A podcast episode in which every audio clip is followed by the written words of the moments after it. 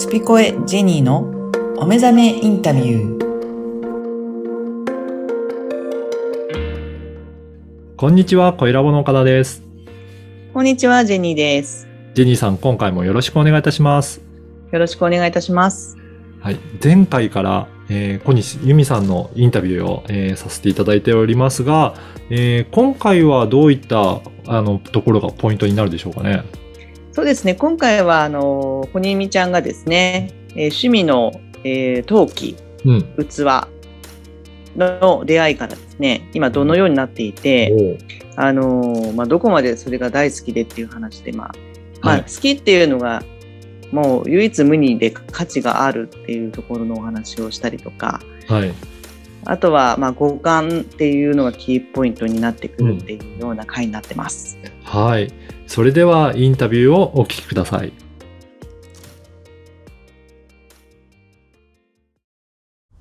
では第2回目なんですけども、はい。あの、器ですけども、はい。どういうところにまず、あの、惹かれるんですかね？一は、まあ一番は、陶陶器っていうのかな？焼き物？なんていうんですかね、こう、えー私が好きな器は、基本作家さんが作ってる器で、まあ、量産品とかじゃないんですね。でつまりは、一個一個違うんですよ。器焼くときって、まあ、成形した後に、釉薬っていう、まあ、薬をかけて、で、焼くと、まあ、色とか形が出、あの、柄が出たりとかするんですけど、まあ、それも、じゃあ釜の中の入れる位置とかによっても色が変わったりとか、うんその釉薬のちょっとしたこう配合の違いとかで、あの全部こう色味が変わってくるんで、じゃあ同じ八角形のその作家さんの器ですって言っても、サイズも微妙に違ったり、その入ってる色もちょっと違ったりっていう、その、なんですかね。一点物感が、うんうん。まず、人にこう、ここがいいですよって言うんだったら、そうかなと思いますね。そこにじゃあ、何こう、見てて、こう、何かこう、何を感じて、あ、私好きだ、みたいな。この色とか、この朴突さとか。お料理するからなんか見てたら、あこんなのにこれを盛りたいとか。うんそんな感じのきっかけだった？なんかちょっと、そんな美しい感じじゃなくて、ちょっと、なん、あ、美しいのかな？あ一番最初は、えーなん、今まで全然ご飯作って、料理を作るっていう習慣がそんなになかったので、うん3年ぐらい前に、あの、ちょっと自分的には一年発起して、料理できる女子になろうと。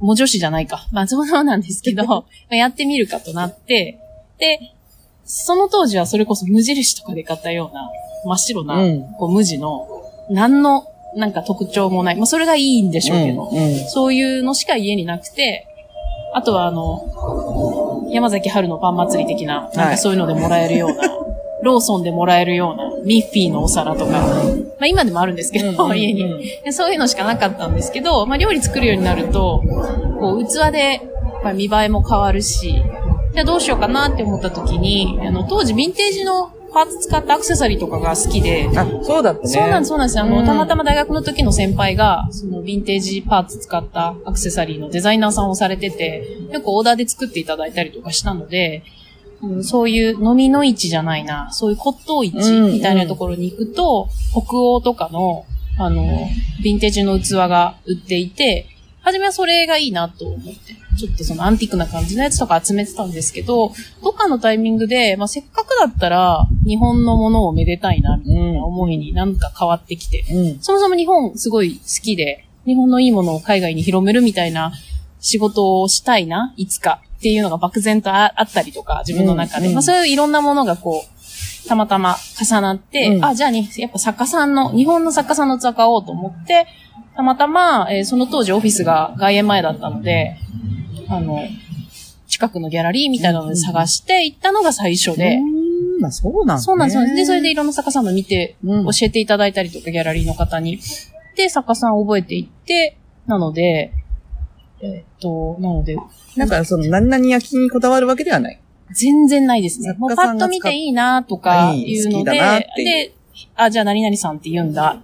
何々さんっていう人が個展する。うん。じゃあ今度行ってみようで見に行って、うんうんで、そこでまた違うと作家さんを知ったりっていうのが、あとは今はもうインスタとかで、うん。作家さんもやってらっしゃる方多くて、あの、そこでこう、新しい方たくさん覚えて、その人の個展に行って、みたいなのをしてるうちに3年ぐらいで、うん。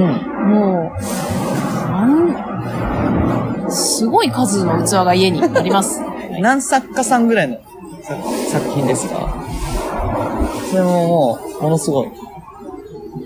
何十人分かはありますね。本当？はい。すごいね。もうその個展やればいいじゃん。いや、私できると思います。本当に。もう陶器ジャーナリストとか、いや、なんだろうな。そんななんかちゃんとした感じじゃないんですけど、好きなものを集めてるっていうだけで、うんその自分が詳しいとか思ったこともないですし。でも好きこそのものの上手なのだから、好きな人ほどにはもう叶わないよ。だってもうそれは自分の世界で、コニーミワールドを、あの、陶器の世界へようこそみたいな感じで、そう。書くだけでも、書くとかほら、発信するだけでも、あ、それを読みたいっていう人。そうですね。なんんかこう、うんへ偏愛に、浅い偏愛みたいな感じですかね。でもやってるうちに楽しくなって、またどんどん知っていくかもしれないね。そうですうね。ん。今はだから少し落ち着いてきて、昔はもう鼻息荒くいろんな作家さんの個展に行って集めてたんですけど、まだいろいろ集まってきて。こうちょっと、あの、せ椅子があったとしたら、今まではもう背もたれに背はかけずにこう、前のめりにしてたのが、今ちょっとやっとこう背もたれに、あの、体預けられるようにうんなって、こう、器見れるようになってきたみたいな。そのうちあれじゃないの？器がもう入んないんで引っ越しますみたいな。いや、そうなんです。もう入んないんです。はそれ季節感とかやっぱある？い。あ、そうですね。やっぱ夏はガラスの器とうんあそうかだ、ねすごくいいですね。あの今からは、ガラスの作家さんの個展に行きたいなって思ってますね。うんやっぱり青山とか多いんですか？あのあのね、東京ものすごく多いんですよ。ん。あの、自分がよく行くのは、えっと、まあ、青山とか、えー六本木うん。とか、でもあるってなったらどこでも行きますね。この間は埼玉まで行きましまあた。そはい。う。やっぱフットワーク軽いよね。うーん、なんか目的があると、楽しいの。でも、でも楽しいんですよ。こう、家庭も、埼玉のその、そこも行ったことがないのうんで、うん。もう今路線も思い出せないですけど、あの、その電車に乗るのも初めてだし、うんそこの道を歩くのも初めてだし、うんあの、初めてのとこに行くのは楽しいですね。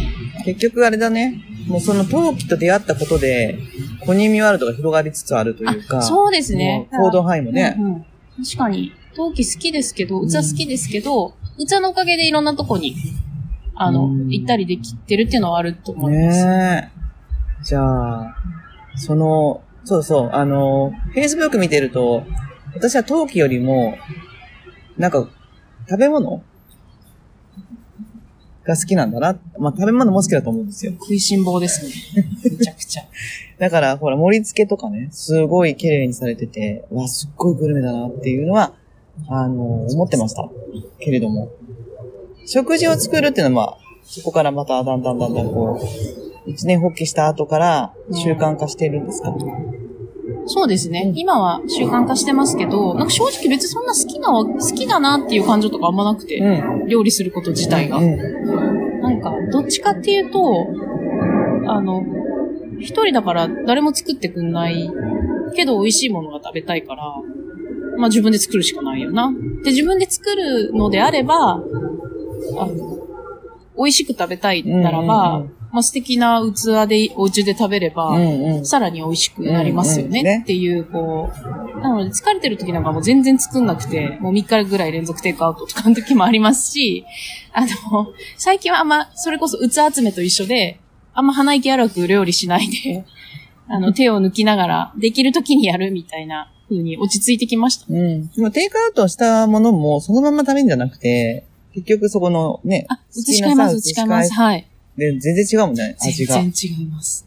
あの、プラのパックに入ってるのうんままとと、ちゃんと器に持ってんのと全然違います。うん。だからその辺はやっぱり食って、やっぱ大切っていうところは、ただ単に体に流し込むっていうではだけではなくて、目でめ、めでて、ちょっとやっぱね、こう見て美味しくもらうっていう、いただくっていうのが、器が一つ手は買ってるっていうことね。うん、そうですね。うんだから、五感で料理楽しむためのうち、うちの一つとして器もあるってことですね。うんうんうん。五感ね。うん。五感という言葉出ましたけども、私も最近また五感という、はい。あの、キーワードはあちこちでよく使うし、あ、そうなんですか？聞くんよ。え、うんまんまと。まんまと。いいお客さん。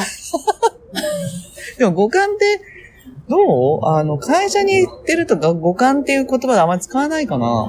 使わないですね。ね。たまたま自分の部署が、今まあ、えっと、まあ、イベントをやるような部署なんですけど、来年ぐらいに予定してる。うんうんうん。で、その時に、えっと、まあ、そのイベントの来場者うんに、うん。どう五感で楽しんでもらうかとか祝祭感とか、はい、はい。そういうのがキーワードで、えっと、たまたま自分の仕事の中で出てきますけど、じゃあいいね、それもね。うん、そうですいね。やー、だって、毎日のさ、ルーティーンって、五感使わなくていいもんね。そうですね。会社のこう、気を、気を抜くとっていうか、自然とだんだんそういうの鈍感になってきますね。だからなおさらまあちょっと五感っていうところで言うと、日々使ってない五感を呼び覚ますために旅行に行くとうか、んうん。こう楽しいとかいう気持ちを湧き立てさせたいなっていうところに、本当は行くじゃん、うん。人って。そうですねで。も今回ほら、まあもうだんだんだんだんだんだんあの制限なくなってきたけど、今回の、あの、感染病とかですね。うんだいぶやられちゃったじゃない ?2 年ぐらい。うん。いや、本当ですね。私も海外全然行ってないです。どうですか？もうそろそろ。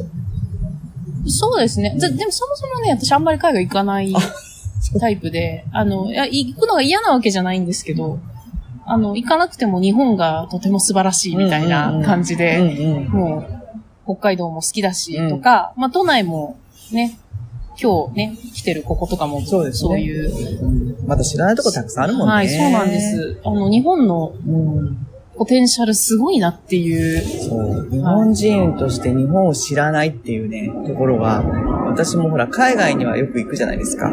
そうすると、まあ、大学生の時代から、あの、語学留学行ってた時に、結局日本ってね、どういう国なんて言われちゃうわけ。うんそうそう、うんん？みたいいや、答えられないんな。ですよ、ね。答えられないんです。よ。これどう思います？うん。あれ、あ、よく、あるあるですよね。私の当時も、当時っていうか、あの、よく聞いたのが、こう、海外の人ってものすごくあの、原爆とかうん。の話とか、うんそういうの聞きたがる人が多いとかって言うんですけどあとはまあ日本の政治のことどう思ってるとか、全然答えられないんですよね。うん。ね。なんででしょうなんだと思う私は関心なかったの。関心ないし、あ、どう、別に関心持ったところで何にも変わんないと思うって思ってんだよね。うん。の関心持たなくて済むっていうのは、私個人的には平和だからだと思ってるんですよ。平和、ボケかもしれない。そう、そうです、そうです。まあ、まさになんかボケちゃってるんですね。うんうんうんだから、これをちゃんと知らなくても、それこそ定年まで働ける会社があって、まあ一応そのね、ご飯とか寝るとこに困ってなくて、みたいなことがあると、どんどんその、危機感はなくなってきます。ね。でも最近危機感感じませんか？うん、うん、うん。ね。なんかね、ちょっと、もしかして何かが飛んできたりするのかしら、な、そっち。とかああるかもしれないですね。まあ物理的には。まあね物理的にはね。まあ私もあの会社辞めてから、会社を辞めないと見えなかった景色っていうのがうん、あって、うん。そうすると、うわ、やばいでしょ、これってっていうのもあるし、日本人もっと、日本人を自覚したらいいのにっていううん。ところも、出て分かったんですね。うんいや、だからジェニーさんはやっぱりその辞める、あ、だから勇気が必要だったかどうかちょっと存じ上げないんですけど、はいだから自分的には少しやっぱ勇気もいるなと思ってて、そうね。まあそうだと思うよ。こう環境を変えるっていうのは、やっぱり何かを捨てるわけじゃん。うん。でも何か捨てないと入ってこないから、っていう風に言うと、勇気だよね、そこはね。ガラッと変わるってことをどう決意するかっていうう。ん。じゃあ次回その決意じゃない決意けど、勇気。勇気え、なん、どういう話になるかあれですけど、あの、それについてちょっと話したいと思います。アンパンマントーク。アンパンマントーク。はい。はい。じゃあ今回もありがとうございました。はいありがとうございますはい。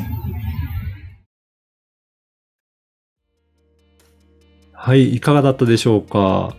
ジェニーさん、この趣味のね、お話をされたということですけど、すごく興味深いお話だったのかなと思いますが、いかがですかね？はい。